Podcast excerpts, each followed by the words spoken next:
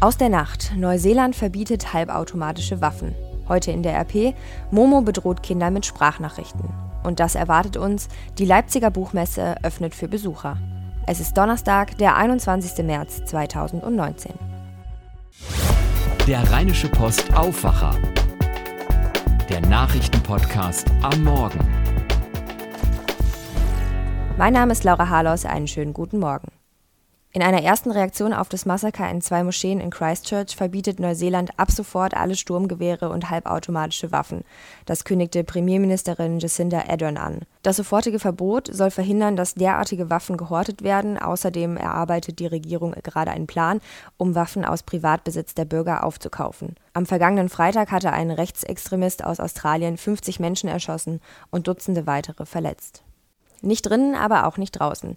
Die Europäische Volkspartei hat die Mitgliedschaft der rechtsnationalen ungarischen Fidesz-Partei von Ministerpräsident Viktor Orban vorerst auf Eis gelegt. Diese Entscheidung traf der Vorstand am Mittwoch in Brüssel. Von 194 Delegierten stimmten 190 für einen entsprechenden Vorschlag. Die Zukunft der Fidesz in der Europäischen Volkspartei hängt nun davon ab, ob Orban und dessen Mitstreiter das Vertrauen der anderen Parteien zurückgewinnen können. Ein Beobachtergremium soll das in den kommenden Monaten untersuchen und bewerten. Es war ein, sagen wir mal, holpriger Start. Die deutsche Fußballnationalmannschaft ist mit einem Unentschieden in das Länderspieljahr 2019 gestartet. Im ersten Spiel seit der Ausmusterung der Weltmeister Jerome Boateng, Mats Hummels und Thomas Müller kam die Auswahl von Bundestrainer Joachim Löw in Wolfsburg nicht über ein 1:1 gegen Serbien hinaus. Thomas Thonfeld berichtet aus Wolfsburg für die dpa. Thomas, das Ergebnis gegen Serbien war natürlich enttäuschend, trotz der vielen Chancen, vor allem in der zweiten Halbzeit nur ein 1:1. Wie muss man diesen ersten Auftritt der Mannschaft nun bewerten? Also in der zweiten Halbzeit, da hat die Mannschaft auf jeden Fall bewiesen, dass sie Fußball spielen kann, hat sich viele Möglichkeiten herausgespielt und damit war natürlich auch Jogi Löw zufrieden. Das war, was die Mentalität der Mannschaft betrifft, dieser jungen Mannschaft, die so noch nicht zusammengespielt hat, war schon auch ein sehr, sehr gutes und deutliches Signal. Was die Chancen betrifft und das Übergewicht, das wir hatten, hätten wir das Spiel normalerweise gewinnen müssen. Und damit kommen wir zum Schatten, schlechte Chancenauswertung und es gab ja auch einige Lücken in der Abwehr, vor allem in der ersten Hälfte, also Jogi Löw Löw hat noch einiges an Arbeit vor sich. Lag es denn an den Ausgemusterten? Wie war dein Eindruck? Also wenn ich an manche Auftritte von Hummels und Boateng vergangenes Jahr denke, dann glaube ich das eher nicht. Und Thomas Müller, der hat auch keine Tore mehr am Fließband geschossen, sonst hätte ihn Löw ja nicht ausgemustert. Also ich denke, das hatte eher damit zu tun, dass da eine neu zusammengestellte deutsche Mannschaft gespielt hat, die sich erstmal finden muss. Und da gab es zumindest vielversprechende Ansätze, mehr aber auch noch nicht. Vielen Dank, Thomas, für deine Einschätzung. Schauen wir auf die Themen heute in der Rheinischen Post. Wenn ihr viel im Netz unterwegs seid oder Kinder mit eigenem Smartphone habt, dann ist euch Momo wahrscheinlich schon mal begegnet.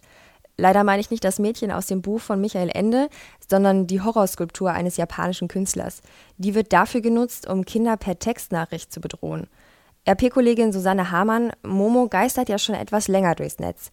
Kannst du uns noch mal erklären, wie diese Drohnachrichten aussehen? Also es gibt ganz unterschiedliche Nachrichten. Man kann eigentlich auch von zwei Wellen sprechen. Äh, das eine ähm, ist eine Welle von Kettenbriefen. Ähm, immer taucht dieses Foto von dieser Puppe Momo auf, das einfach eine Horrorpuppe ist, um es kurz zu sagen. Sieht einfach sehr furchtbar auf, ausgerissene, aufgerissene Augen, äh, sehr weiße Haut, äh, zerfetztes Haar und so. Und die kommt dann mit Drohungen daher. Also die Kinder, ähm, wenn sie den Kettenbrief nicht weiterleiten werden, aufgeschlitzt vom Auto überfahren, sie werden nachts heimgesucht und so. Äh, und die zweite Welle ist dann eigentlich eine Welle von ähm, YouTube-Videos, die hochgeladen wurden und manipuliert wurden. Da geht es also immer um diese Serie Pepper Woods. Das ist eigentlich eine Schweinsfamilie, die lustige Dinge macht. Ähm, und plötzlich stoppt halt das Video und man sieht diese furchtbare Puppe, die dann auch wieder schlimme Dinge sagt. Und ähm, in diesem Fall hieß es dann auch, es gäbe eben diese sogenannte Momo-Challenge. Ähm, das heißt, sie sagt dann nicht nur schlimme Dinge, sondern sie würde angeblich die Kinder auch auffordern, schlimme Dinge selber zu tun. Also zum Beispiel sich selbst zu verletzen. Für diese Momo-Challenge gibt es aber keine Beweise. Genau, da gibt es eben den, das ist der wichtige und große Unterschied. Also diese Kettenbriefe gibt es wirklich, es gibt diese Videos auch wirklich. Was es aber nicht gibt, vermutlich allerhöchster Wahrscheinlichkeit nach, ähm, ist diese Momo-Challenge. Also es gab jetzt gerade einen Fall von einem 13-jährigen Mädchen aus München. Da hieß es, sie hätte eine sehr hohe Dosis Tabletten genommen, weil Momo sie quasi herausgefordert hat dazu. Ähm, nach Ermittlungen der Polizei ist das aber nicht wahr und das hatte private Gründe. Ähm, und da gibt es ja viele Fälle, sogar weltweit, die eben dieser Momo-Challenge zugeschrieben werden und immer wieder zeigen, Ermittlungen aller Art, ähm, dass das aber eigentlich nur ein Mythos ist, der nur über diese Verdachtsmomente eigentlich ähm, an Gewicht bekommt, aber nicht, weil sich die Ermittlungen tatsächlich am Ende auch in diese Richtung bewahrheiten. Die Nachrichten sind aber sehr wohl echt. Du hast mit einer Mutter gesprochen, deren Sohn solche Nachrichten bekommen hat. Wie ist sie damit umgegangen? Genau, das ähm, war ein zehnjähriger Junge und der hat diese Nachrichten bekommen und die Mutter hat da sehr gut drauf reagiert. Er kam äh, nachts äh, zu ihr und hat sich erstmal gar nicht getraut und hat ihr dann gesagt, ja, ich habe so Angst, dass Momo zu mir ins Zimmer kommt und sie will nicht, er will nicht alleine sein. Und ähm, sie hat ihn halt direkt ernst genommen und hat ähm, gesagt, aha, und wer ist das denn? Hat also nicht irgendwie das abgetan oder so, sondern hat ihn auch direkt aufgefordert, doch mal sein Handy zu holen. Dann haben sie gemeinsam auf diese Nachrichten drauf geguckt und sie hat dann Schritt für Schritt angefangen, diese Nachrichten zu demontieren. Also sich das Foto mit ihm anzugucken und ihm zu zeigen, ähm, dass die Puppe aus Pappmaché ist, woran man das genau erkennt.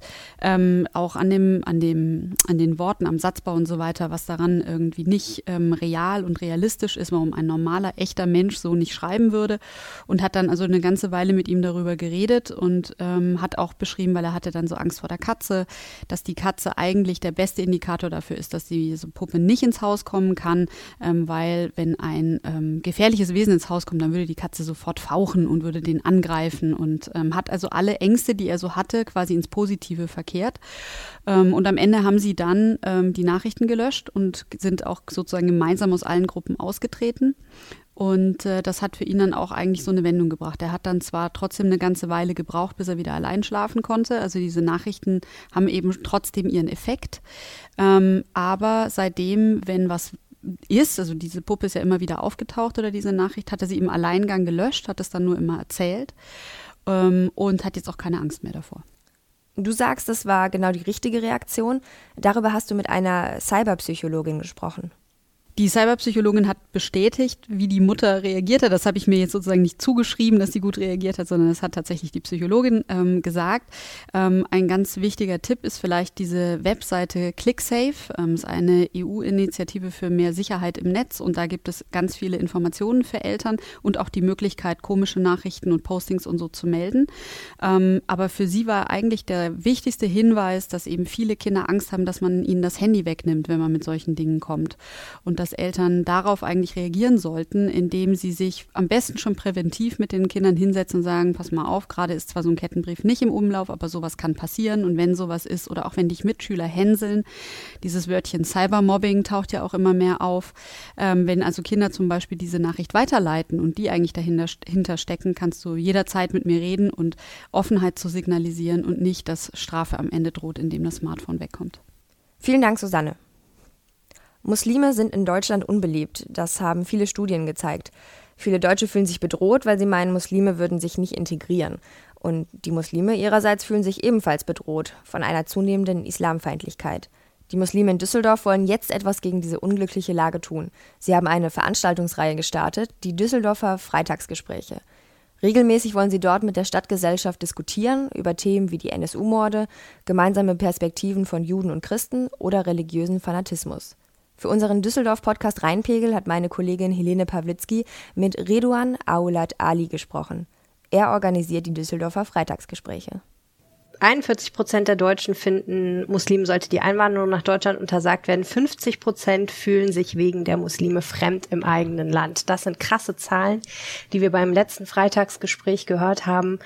Ähm, wie fühlt sich das an, als Muslim solche Zahlen zu hören? Ja, erstmal sehen wir natürlich, dass das ein äh, ein, ein Grund hat. Ne? Alles, ähm, jede Meinung und äh, alle äh, möglichen ähm, Zusammenhänge in der Gesellschaft haben immer einen Grund und äh, wir sehen schon, dass da ähm, gerade das Erstarken der Neurechten und äh, das Befeuern eben verschiedener Debatten auch äh, leider ähm, gleichzeitig äh, klar extremistische äh, ähm, Bestrebungen auch von muslimischer Seite, die das Ganze dann natürlich noch verstärkt haben. Falls ihr mehr hören wollt von diesem Gespräch, abonniert am besten jetzt den Rheinpegel-Podcast in eurer App. Die neue Folge erscheint am Donnerstagabend. Ihr findet sie ab Freitag auch auf rponline.de slash Rheinpegel. Schauen wir auf das, was heute wichtig wird. Welche Risiken, aber auch welche Chancen eröffnet der Austritt Großbritanniens aus der EU? In Düsseldorf wird heute eine Studie zu Auswirkungen des geplanten Brexits auf Unternehmen in NRW vorgestellt. Durchgeführt hat sie das Institut der deutschen Wirtschaft in Köln. Nach der offiziellen Eröffnung gestern Abend öffnet die Leipziger Buchmesse heute um 10 Uhr für Besucher ihre Türen. Über 2500 Aussteller aus 46 Ländern zeigen Neuheiten rund ums Buch. 285.000 Besucher werden insgesamt erwartet. Am ersten Tag wartet heute direkt auch ein Highlight für alle Besucher. Der Preis der Leipziger Buchmesse wird nämlich verliehen. Auf RP Online halten wir euch natürlich zu allen wichtigen Themen heute auf dem neuesten Stand. Und das erwartet uns heute wettertechnisch. Der Tag beginnt mit ganz viel Sonne bei Temperaturen um die 7 bis 9 Grad. Auch im weiteren Tagesverlauf bleibt es dann freundlich, vereinzelt Wolken und am Nachmittag sogar bis zu 16 Grad. Am Abend und in der Nacht dann klarer Himmel. Für morgen sieht es sogar noch besser aus. Sonne, Sonne und noch mehr Sonne bei bis zu 20 Grad. Da freut man sich doch gleich noch mehr aufs Wochenende, oder? Das war der Aufwacher-Podcast der Rheinischen Post vom 21. März. Mein Name ist Laura Harlos, kommt gut durch den Donnerstag. Mehr bei uns im Netz www.rp-online.de